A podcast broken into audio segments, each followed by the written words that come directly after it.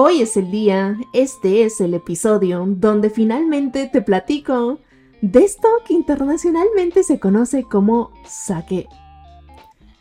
Te quiero contar desde lo más básico de esta, pues de este componente de la cultura japonesa, desde la palabra en japonés, el cómo se pronuncia, el cómo se utiliza, el qué significa, cómo es el proceso de elaboración de esta bebida típica japonesa, los tipos que existen para que terminando este episodio ya seas todo un conocedor de lo que es el sake en Japón.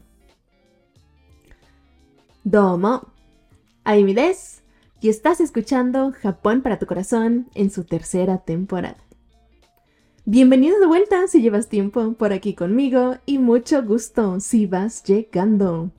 Muchas gracias por encontrar este podcast. Estás escuchando Japón para tu corazón. Un podcast para ti que eres amante de la cultura japonesa. Y ya te sabes el resto de esta cortinilla que es para que te lleves pedacitos de Japón para tu corazón. Ojalá te los lleves en este episodio también. Este episodio lo quiero empezar con un disclaimer, si me lo permites, porque el tema de hoy, el tema central de hoy, es una bebida fermentada. Esto que estoy por contarte es únicamente para fines informativos y de entretenimiento. Ni Aimi como persona, ni Japón para tu corazón como proyecto busca promover el consumo de estas bebidas fermentadas. Te quiero platicar de lo que te voy a platicar solo para que conozcas todo el universo que hay detrás de esta palabra sake o osake, como también se conoce, porque es un tema que me has pedido desde que empecé este proyecto de Japón para tu corazón. Y pues ya sabes que este proyecto de Japón para tu corazón es un espacio para ti, para que tú conectes más con lo que es la cultura japonesa y esto de sake, esta bebida fermentada, pues es un componente bastante grande de la cultura japonesa y es por eso que estoy aquí platicándote de ello.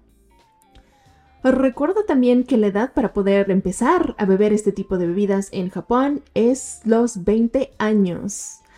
También recuerda que esto en tu país puede ser diferente. Así es que antes de consumirlas, por favor, recuerda el pues investigar, el preguntar a tus mayores si ya es pertinente que tengas acceso a ellas. También recuerda que si decides probar este tipo de bebidas, por favor, que todo sea con medida. Y ahora sí, te cuento. Yo sé que tú, que eres súper amante de la cultura japonesa, en una de esas, esto que te voy a contar al principio, pues suena súper básico, pero quiero empezar contándote de esta palabra sake en japonés. Porque sabías que la palabra sake hace referencia a todo tipo de bebidas alcohólicas en Japón. Sí, el sake en japonés Puede ser cualquier bebida alcohólica, desde el tequila, el vodka, es saque también el whisky, es saque el mezcal, es saque calúa, tu mezcalito, tu tequilita, tu piña colada, todo esto se le conoce como sake en Japón. Lo que fuera de Japón se conoce como sake, en japonés le solemos decir nihonshu. ¿Sale?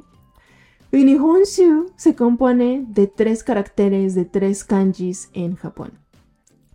El primero, pues el primero y el segundo más bien vienen como en combo. Nihon, pues seguramente ya sabes, significa Japón. Y el segundo kanji es el kanji que se pronuncia shu, pero también se pronuncia como sake y es bebida alcohólica, básicamente. Es el mismo kanji que osake, que viene dentro pues de esta palabra Nihonshu. Si me estás viendo por YouTube, te estoy poniendo aquí un diagramita en la pantalla, también Spotify, entro ahí con video, así que me puedes ver por ahí. Te quiero poner aquí lo que es el kanji de shu, lo que es el kanji de sake. Y es que se dice que este kanji viene de, o sea, se derivó de o lo hicieron por un, dos componentes. Uno que es el agua que se utiliza para hacer esta bebida alcohólica y dos, el tarrito donde pues se añejaba esta bebida pues desde antaño, desde los inicios que se empezó a hacer esta bebida en Japón, ¿sale? Así es que pues mira, ya hasta te lo dejé bien fácil de aprender. Oye, y si me estás escuchando por otras plataformas de podcast, pues anímate a suscribirte también a mi canal en YouTube, que ahí pues luego es más fácil ponerte pues imágenes para que te vayas haciendo una ilustración, una idea de lo que te voy platicando. ¿Sale? O en YouTube o en Spotify es en esos dos medios en donde me encuentras por video. Pero bueno, eh, te lo voy narrando mientras si aún me estás escuchando por otras plataformas de podcast. el kanji de shu, el kanji de sake, tiene como dos componentes. El primero, que literalmente significa agua, significa río, también ejemplifica pues este, este líquido. Y pues la segunda parte que es el tarrito, ¿sabes? Eh, literalmente, si imagínate un tarrito, pues imagínate que hay un cuadradito que va a ejemplificar pues el tarro y va a haber como literal una tapita que va a ser como pues el cuello o la tapa de lo que es este tarrito donde se fermentaba el sake. Así que, pues, regresando tantito, el origen de la palabra Nihonshu, o más bien el significado de la palabra Nihonshu, es literalmente el sake del sol naciente, del país del sol naciente. Es, pues, la bebida fermentada típica de lo que es Japón desde hace mucho tiempo y hoy en día también. Hago énfasis que es la bebida fermentada de Japón, del país del sol naciente, porque fíjate que en Japón tenemos otra bebida típica, típica del país, pero es un destilado. Acuérdate que las bebidas alcohólicas generalmente las podemos dividir en bebidas fermentadas y las destiladas. Fermentadas como lo son pues la cerveza, el vino y el nihonshu, y las destiladas como pueden ser el tequila, el whisky y ese tipo de bebidas con alto contenido alcohólico. Y es que en Japón tenemos un destilado típico japonés que conocemos como shochu. El shochu es otro mundo, es un mundo también bien interesante, típico japonés, muchísimos cócteles que vayas a probar en Japón pueden tener como base el shochu, Así como vas, cuando vas a México, pues hay bebidas, hay cócteles de tequila, de mezcal, pues cuando vas a Japón va a haber cócteles típicos de lo que es shochu o el destilado típico japonés, ¿sale?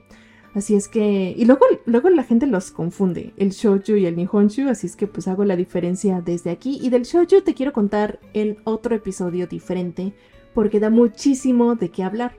Pero solo dejo aquí como nota que si vas a estar por Japón o si vives en Japón, pues probar el shochu es como pues algo que tienes que hacer para vivir pues por completo lo que es la gastronomía, pues la cultura japonesa.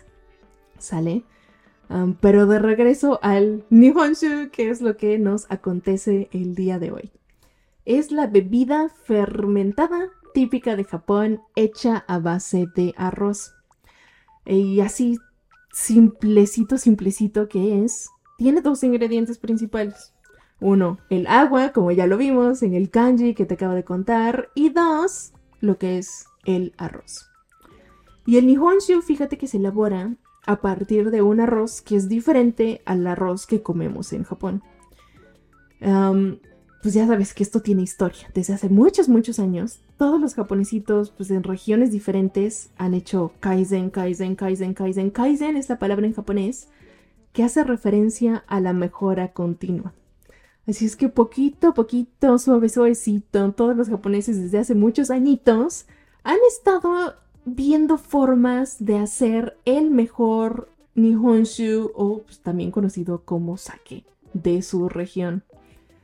Y esto ha llevado a que difieran o hagan pues la diferenciación entre el arroz que se come y el arroz que se utiliza para hacer el sake o nihonshu, ¿tú crees? Así es que lo primerito que se hace en el proceso de elaboración es elegir el arroz y elegir el arroz de alta calidad para hacer esta bebida. Te cuento rápido del proceso de elaboración este, para dejar este episodio pues lo más lleno, lo más rico posible. Y es que pues seguramente conoces el proceso de, fermentación, ¿va? Eh, pues básicamente es eso, el arroz, eligen el de alta calidad, fíjate que lo pulen, ves el arroz integral que es un poquito más oscurito, lo pulen, lo pulen, lo pulen lo más posible para que sea únicamente el núcleo del arroz y se eliminen todas las impurezas posibles. Y después lo que hacen es remojar el arroz, lo lavan, lo remojan, lo dejan, pues dependiendo del, productor, cada quien va a tener su proceso, pero lo van a dejar pues un rato remojando o una noche remojando y después lo van a poner a cocer. A cocer como si hicieras pues básicamente un, un arroz al vaporcito. Y después le van a agregar lo que es el koji, que es pues, básicamente un hongo que se utiliza para empezar el proceso de, de fermentación en el Nihonshu. Después le agregan agua, le ponen levadura, lo dejan fermentado, lo filtran, lo prensan, lo pasteurizan y después, ¿qué crees? Lo ponen en barricas a veces para dejarlo añejar y que quede un nihonshu pues bien rico, la bebida fermentada que nos gusta a todos, pues no a todos los japoneses, pero pues se consume mucho en Japón.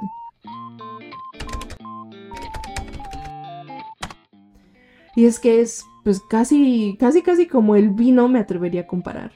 Y es que ves que te dicen en el vino que pues hay, hay tipos de uva, hay un merlot, hay un cabernet sauvignon, hay un, ya sabes, pinot noir, hay un chorro, pues lo mismo sucede con el arroz para el inhonshu en Japón. Hay variedades de arroz inclusive. Y luego, dependiendo de la región de donde crece el arroz, también se supone que cambia el sabor. Lo mismo que con la uva. Ves que con la uva para hacer vinos te dicen que a veces, pues más que el tipo de, de uva, es importante la región donde crece esta uvita. O sea, interfiere el clima, importa pues, la precipitación que tiene lugar, el tipo de suelo. Lo mismito pasa en Japón. Los productores de este Nihonshu te van a decir que lo más importante para diferenciar un Nihonshu de uno u de otro va a ser la región donde crece el arroz para hacer este Nihonshu. ¿Tú crees? Es por eso que en la mayoría de las botellas, cuando tú adquieres un, Nihonshu o cuando tú vas a un restaurante a probar un Nihonshu, te van a decir, ah, este es un Nihonshu de Yamanashiken. Este es un Nihonshu de tal y te van a decir el tipo de arroz también. Esos van a ser como los dos primeros diferenciadores que tienes pues, pues para discernir entre un, un tipo de Nihonshu y el otro. Pero te decía que también, pues por los procesos de elaboración, hay n mil cantidad de variedades de, de Nihonshu. Y es que fíjate que la Agencia de Impuestos, que es un organismo descentralizado del Ministerio de Economía en Japón, entre otras agencias y otros organismos y otras asociaciones que existen, hicieron un esfuerzo pues, para diferenciar los tantos tipos de, de Nihonshu que existen para hacer un estándar, para hacer una clasificación, porque te digo que, pues, que hoy en día se hicieron un chorro. Eh, según esta agencia, por ejemplo, la agencia de impuestos, hay ocho tipos de sake. Otros dicen que son seis, otros te van a decir que son siete, otros te van a decir que son nueve y luego quieren hacer pues más subdivisiones porque van, pues ya sabes, haciendo Kaizen, Kaizen, Kaizen, Kaizen, mejora continua y quieren pues mejorar y hacer nuevas clasificaciones, pero hoy en general pues son más o menos unos ocho o siete tipos, variedades que vas a encontrar además de el tipo de arroz, el lugar donde, donde crece este arrocito para hacer el Nihonshu, ¿sale? Eh, rapidísimo, te quiero platicar de los tipos de Nihonshu. Ya sabes, este es el curso básico, ¿eh? es el curso 101, es el curso maternal. Va la clasificación pues más común de lo que es el Nihonshu. y va a estar en función al grado del pulido de arroz que se utiliza y si se le añade alcohol o no se le añade alcohol, si va a ser un producto pues puro del el alcohol de la fermentación del arroz. Ahí te va. El primer tipo es el futsushu, que es el, pues el sake, el estándar, el nihonshu, el estándar, el del proceso más simple, el que vas a encontrar a veces inclusive en nihonshus que son para cocinar. Luego vas a encontrar este tipo de osake que se llama honjozo. Honjozo es un sake en cierta forma premium, en cierta forma pues, pues bueno, porque va a ser un arroz pulido pero con un porcentaje de alcohol añadido. Y es que ya te decía, creo que hace rato, que algunos nihonshu, que algunos osake, se les agrega un alcohol adicional al que se produce en el proceso de fermentación del, del sake, del Nihonshu. Y esto se da, se dice, dicen algunos productores, que lo hacen por una razón principal hoy en día, que es para hacer el sabor más agradable al paladar, dicen, para hacerlo más, más suave, más tenue, más, pues más inclusive dulcecito para las personas que van empezando a beber esto que es el Nihonshu. Luego está este otro tipo que se llama Junmai. Junmai es este sake que ya no se le pone el, alcohol cuando se hace el proceso de fermentación. El Junmai, pues podemos decir que es un sake pues, de purito arroz. y de ahí van a empezar los otros tipos de, sake. Ahí te va el siguiente, que es el Ginjo. El Ginjo también, al igual que el Junmai, es un sake, es un Nihonshu de arroz puro sin ningún alcohol eh, adicional, pero va a diferir con el Junmai, con cómo se ha pulido el arroz. Diferente porcentaje de pulido de arroz va a ser la diferencia entre el Junmai y el Ginjo. ¿Sale? Eh, y luego va a estar el Junmai Ginjo. Y vas a decir, ay, me suenan igual Junmai Ginjo, solo los juntaste. Pues sí, así, literalmente solo hicieron eso. El arroz más, más, más, más pulido que el Junmai y más, más, más pulido que el Ginjo va a ser el Junmai Ginjo. Y lo mismo va a suceder con el siguiente, Yumai Dai Ginjo, que va a ser como un saque ultra premium, pulidísimo ese arrocito y sin ningún alcohol destilado adicional al que sale de la fermentación del arroz.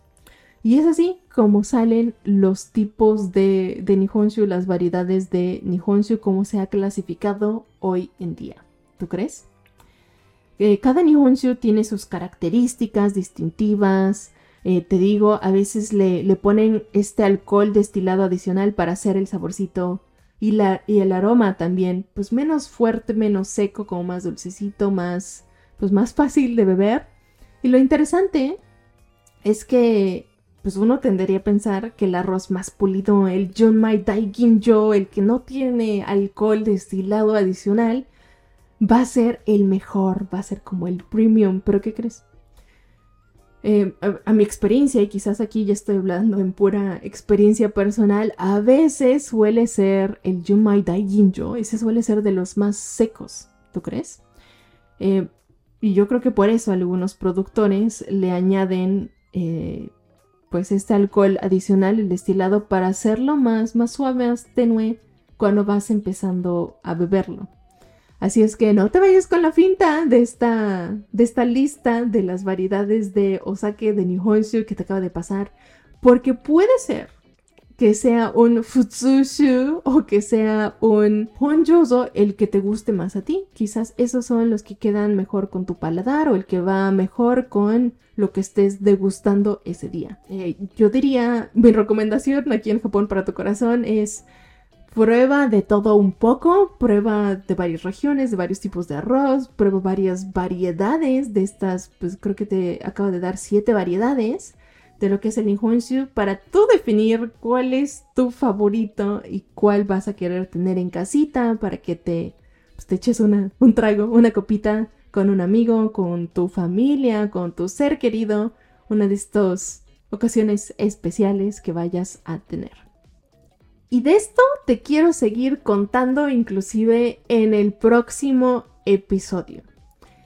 Porque te digo, este fue apenas pues el nivel maternal de lo que es el Nihonshu, de lo que es el sake en Japón.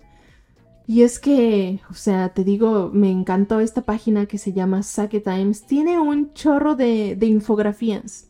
Tiene infografías de pues, del porcentaje de alcohol comparado con otros con otras bebidas, tiene infografía de pues de cuánto de cuántos mililitros son los tarritos de sake para que sepas tomar esto con medida, cuántas cuántas garrafitas tomar o cuántos vasitos tomar, porque ya sabes que los sakes también, o más bien los nihonshu sake se toman en diferentes vasos, en copas, en, cubitos estos de madera, dependiendo del tipo de, de osake. De esto te quiero seguir contando. Por favor, si te gustó este episodio, si te interesa conocer un poquito más de lo que es esta bebida típica fermentada japonesa que es Nihonshu Sake, déjame un comentario. Ya sabes que encuentras la cajita de comentarios por acá si me estás escuchando por YouTube y si me estás escuchando por otras plataformas de podcast. Pues ahí me encuentras ahí en todos los medios sociales como arroba Japón Corazón, todo junto y sin acento, para que te siga contando pues de este pues, este gran mundo de lo que es el Nihonshu en Japón. Eh, también, por favor, escríbeme si te interesa conocer lo que es el shochu y por aquí me voy armando un episodio para ti. Ya sabes que esto lo hago pues de, de todo el corazón y quiero hacer temas que te gusten a ti, que eres amante de la cultura japonesa, para que te sigas llegando, ¿eh? para que te sigas llevando pedacitos de Japón para tu corazón. Esto fue todo por el episodio del día de hoy, pero ojalá te haya gustado. Muchas gracias por escucharme hasta aquí. Me harías el día si le compartes este episodio a este amigo, a esta amiga que es amante de Japón y de la cultura japonesa igual que tú e igual que yo. Mata, hasta ne. Bye bye.